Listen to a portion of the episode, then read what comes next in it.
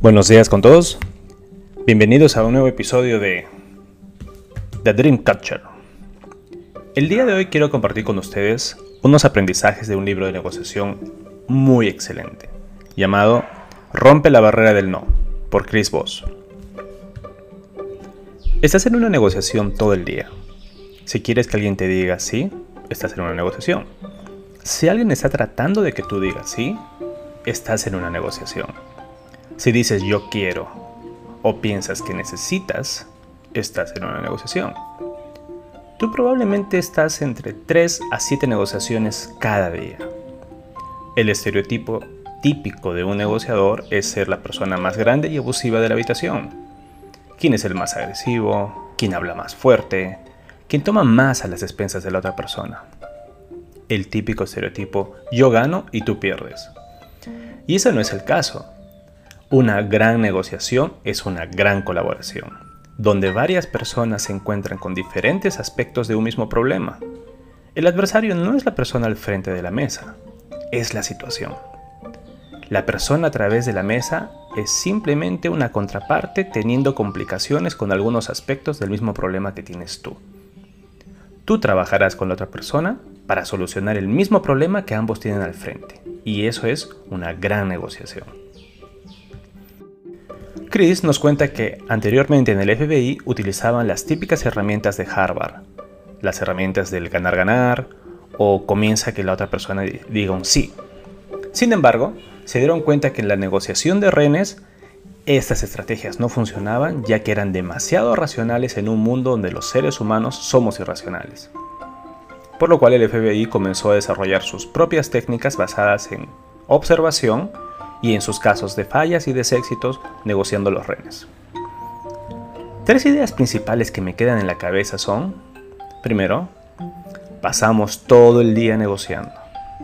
Desde que nos despertamos, desde que pedimos algo a nuestros hijos, a nuestros padres, desde que nuestro jefe nos solicita un informe, con cualquier persona comenzamos a negociar. Por lo cual, la negociación es simplemente una comunicación con resultados. Segundo, nos invita, que, nos invita a que nos enamoremos del no y dejemos de verlo como fin de la conversación, sino como el inicio de un camino de exploración, influencia y negociación donde trabajas con la otra persona para que pase de un no a un sí. Tercero, en la negociación no gana quien tiene un mejor argumento, ni quien es el más racional. Al contrario, gana la persona que sabe manejar sus propias emociones y las emociones de la otra persona, haciendo que baje sus defensas, se sienta seguro y comience a revelar información con nosotros para ver el problema desde un mismo lado de la mesa. Quienes entienden la negociación como una batalla de argumentos terminan abrumados por la cantidad de voces que oyen en su cabeza. La negociación no es una batalla, sino un proceso de descubrimiento. El objetivo es desvelar la mayor cantidad de información posible. Para callar las voces de tu cabeza, debes convertir a la otra persona y todo lo que ella tenga que decir en tu único y absoluto centro de atención. Voy a dividir este resumen en dos partes. La primera parte en la que les explico la empatía táctica, que son herramientas que podemos usar día a día en cualquier conversación, negociación con nuestros seres queridos, en nuestro trabajo, en el supermercado, en cualquier parte, donde comenzaremos a buscar una conexión con la otra persona y volvernos un aliado hacia la otra persona. La segunda parte será una lista de herramientas poderosas que podemos usar para cerrar las negociaciones en los términos que nosotros hemos planificado. Parte 1. Herramientas para generar empatía táctica. En esta parte del libro nos enseña qué es la empatía táctica y cómo nos ayuda a conectarnos con la otra persona, ya sea tu pareja, familiar, compañero de trabajo o contraparte en una negociación. No es ponerte en sus zapatos, sino ponerte en sus medias, con el único objetivo que la otra persona se sienta entendido. Y con ello, comiences a construir un nuevo mundo de posibilidades. Las herramientas que vamos a describir en esta parte son Primero, escoge el tono de tu voz. Segundo, la técnica del espejo. Tercero, etiqueta las emociones. Cuarto, busca el no desde el inicio. Quinto, resume todo lo anterior y consigue el eso es correcto. Cuando usamos estas herramientas recordemos bajar el ritmo. No tenemos por qué apresurarnos, tenemos todo el tiempo del mundo. Sonríe. Cuando las personas tienen una actitud positiva, piensan con más rapidez y se muestran más dispuestos a colaborar. Y usa el silencio para hacer pausas activas. No te preocupes, la otra parte se encargará de llenar ese silencio. Comencemos. Primera herramienta. Escoge el tono de tu voz. El tono de la voz es la clave de la comunicación. ¿Les ha sucedido que ustedes quieren comunicar algo a otra persona y la otra persona se lo toma mal? Ustedes revisan las palabras que usaron y son correctas semánticamente, no tienen nada de malo. Todo está bien. ¿Qué pasó entonces? Ajá, es el tono de tu voz. El tono de la voz es un gran creador de conflictos. Y esto se explica por la regla del 55-38-7, donde el 55% del mensaje que recibió la otra persona está basado en el lenguaje corporal, el 38% en el tono de voz y solo el 7% son las palabras que habías utilizado. Existen tres tipos de tonos de voz que tenemos a la mano y que debemos aprender a saber cuándo y por cuánto tiempo usarlo. El primer tono de voz es el tono de locutor de radio de programa nocturno. Empléalo de forma selectiva para dejar claro tu argumento. Imprime una inflexión descendente a tu voz. Manténla serena y habla despacio. Cuando lo haces bien, conseguirás crear un aura de autoridad y confianza sin provocar que el interlocutor se ponga a la defensiva. Segundo, el tono positivo y alegre. Este debería ser el tono que emplees por defecto. Es el de una persona amable y de trato fácil. Tu actitud debe ser ligera y alentadora. Aquí la clave está en relajarse y sonreír mientras hablas, así sea por teléfono. Tercero, y el menos recomendado, es el tono asertivo o directivo. Tiende a causar problemas y a provocar el alejamiento del interlocutor. Repito, este es el que deberías usar la menor cantidad de veces porque no funciona. Segunda herramienta, la técnica del espejo. Tendemos a sentir temor ante lo que es diferente y nos sentimos atraídos por lo que es similar. La técnica del espejo se basa en repetir la última o tres últimas palabras de lo que dijo la otra persona. El espejo es el arte de insinuar similitud con la otra persona. Emplea esta técnica para invitar a que la otra parte comience a empatizar y crear vínculos contigo, para hacerla hablar más de lo que si hubieras hecho una pregunta y para ganar tiempo para pensar tu siguiente movida en la negociación o conversación. Muchas de nuestras palabras que usamos para hacer preguntas o comentarios ponen a la otra persona a la defensiva, las hace sentir juzgada, que la acción que tomó está mal y por lo cual se irá a la defensiva o se quedará en silencio. ¿Cómo debemos usar esta, esta herramienta? Primero, Emplea el tono de locutor de radio de programa nocturno. Di, lo siento. Usa el espejo. Repite las tres últimas palabras o solo una. 4. Mantente en silencio al menos por 5 segundos. Y dejar que el espejo haga su magia en la otra persona. Por último, repite todo de nuevo. Les cuento una experiencia mía. La vez pasada llegó mi esposa del trabajo y me dice, estoy cansada. y yo respondo, ¿de qué estás cansada? Imaginarán que su respuesta no fue nada positiva. La siguiente vez que llegó del trabajo y me dijo lo mismo, estoy súper cansada. Jajaja, ahora sí. Respondí, lo siento amor, ¿cansada? Ella me miró y me respondió, sí amor, estoy cansada. Hoy fui al banco, fui al trabajo, estuve 10 horas parada. Conclusión, me contó todo. Vean la gran diferencia simplemente cambiando la pregunta por repetir las últimas palabras. Herramienta 3. Etiqueta su dolor, no lo sientas. En cada conversación que tenemos, hay dos conversaciones que tenemos en simultáneo. Una que es la superficial, basado en las palabras que escuchamos, y la otra es una conversación subyacente que sucede en nuestro inconsciente y que son los sentimientos y pensamientos, tanto positivos como negativos, que tenemos. Cuando una persona tiene pensamientos negativos o emociones negativas subyacentes, no puede concentrarse en lo que le estás diciendo o lo que quieres explicarle. Es porque su amígdala ha sido secuestrada y está teniendo una conversación con ella misma. Para esto, el santo remedio es poner ese pensamiento o emoción negativa sobre la mesa. Es tu mejor estimación de los pensamientos o emociones que tu interlocutor tiene y la meta es sacarlos de su mente.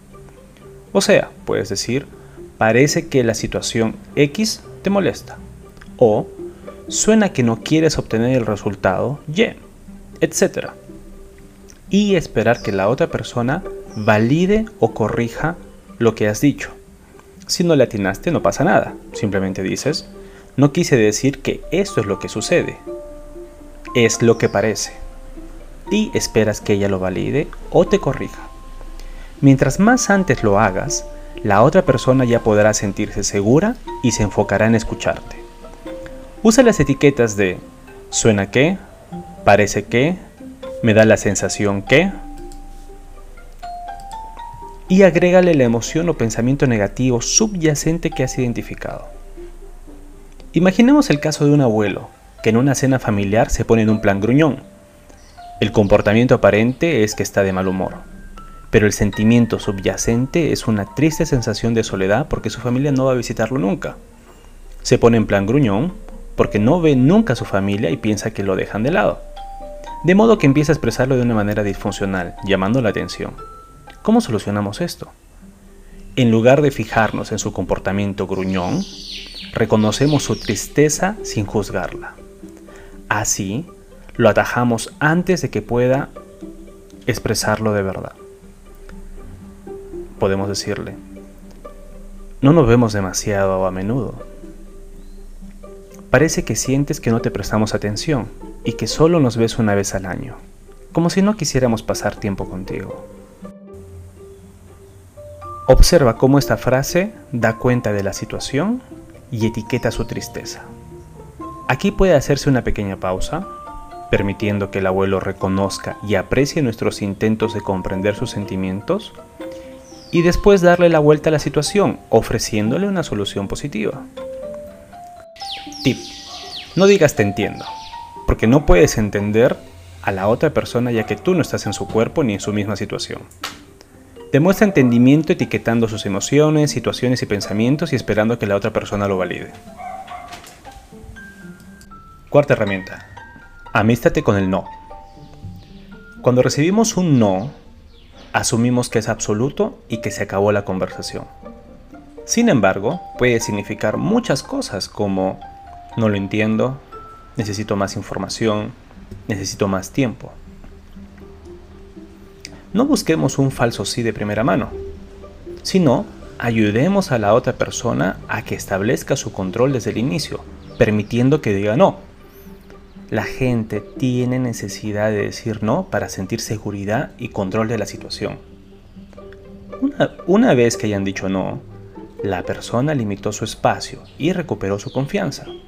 Desde ahí puede comenzar a escucharte donde tú lo llevarás desde el no hacia el sí. Claro, el sí es el objetivo final de una negociación, pero no intentes obtenerlo desde el principio. Pedirle a alguien un sí demasiado pronto en una conversación hace que la otra persona se ponga en guardia y te vea como un vendedor de poco fiar. Puedes esperar el no en la conversación o puedes tú mismo invitarlo, haciendo preguntas orientadas a recibir un no. Como por ejemplo, para el caso de las damas, y quieran pedirle algo a sus esposos o parejas, pueden preguntar, Amor, ¿me compras esa nueva cartera que viene en el mall? Imagina la respuesta. No, otra vez. Y seguramente esto te, pondrá de mal humor. Pero podrías hacer una pregunta orientada al no. Algo así como, Amor, ¿sería tan malo que me hagas un regalo para este mes? Él dirá, no, no creo. A ver, dime. Ya desde el inicio comenzaste a abrir oportunidades. Quinta herramienta. Consigamos el eso es. La meta en toda conversación y comunicación es conectarnos con la otra persona, creando un vínculo para que ambos trabajemos para solucionar un mismo problema. Esto no va a ser fácil si cada una de las partes tiene sus propios objetivos, sus propias metas y motivaciones escondidos debajo de la mesa. El objetivo de la negociación y de la empatía táctica es poder llegar al entendimiento de las motivaciones, metas interiores escondidas de la otra persona. Y no a un simple sí a la conversación superficial que tenemos. El lograr conocer el verdadero interés de la otra persona es toda una revelación en el arte de la negociación. En el momento en el que convences a alguien de que entiende sus sueños, sus sentimientos y el mundo en el que habita, se hace posible el cambio mental y se establecen los cimientos que abren la posibilidad de un nuevo mundo. ¿Cómo podemos llegar a este punto? Usemos las herramientas de escucha activa y las herramientas anteriores. Comenzamos haciendo pausas efectivas. Escogemos nuestro tono de voz. Damos pequeños alientos. ¿Sí? Ok. ya veo. Usamos la técnica del espejo etiquetamos las emociones y cuando la otra persona nos dé una respuesta, parafraseamos. Volvemos a hacerlo y cuando creamos de que estamos entendiendo lo que la otra persona nos quiere dar a entender, resumimos, lo cual es parafrasear más etiquetar su emoción. Y por ahora, hasta aquí nos quedamos. Recuerda que una gran negociación es una gran colaboración, donde varias personas se encuentran con diferentes aspectos de un mismo problema. Usando las herramientas de la empatía táctica, el tono de voz, el espejo, etiquetar los sentimientos, busca el no y resumirlo, hará que podamos conectarnos con la otra persona y veamos la forma de solucionar el problema juntos. Estas herramientas las podemos usar con cualquier persona, con nuestros hijos, padres, esposos. Cualquier persona podremos conectarnos con ellos si simplemente usamos una o todas las herramientas mencionadas anteriormente. En cualquier interacción nos agrada sentir que la otra persona nos está escuchando y que se hace cargo de nuestra situación. Somos humanos ya se trate de una negociación profesional o de una charla informal con una persona en el supermercado, crear una relación empática y animar al interlocutor a que nos hable sobre su situación es la base de cualquier interacción humana sana. Te ayudará a conectar y a crear relaciones más significativas y más cálidas en tu vida. Y el hecho de que quizás te ayude a conseguir lo que quieres es solo un extra. La conexión humana es el principal objetivo. Aquí termina la primera parte. Coméntame, ¿qué te pareció? ¿De qué te gustaría escuchar en los siguientes episodios? Cuéntame un poco si es que has utilizado alguna de estas tácticas o versiones similares en tu experiencia, cómo funcionaron o algunos casos de fracaso al no haber sabido conectarte y negociar. Te espero en mi siguiente episodio. Hasta luego.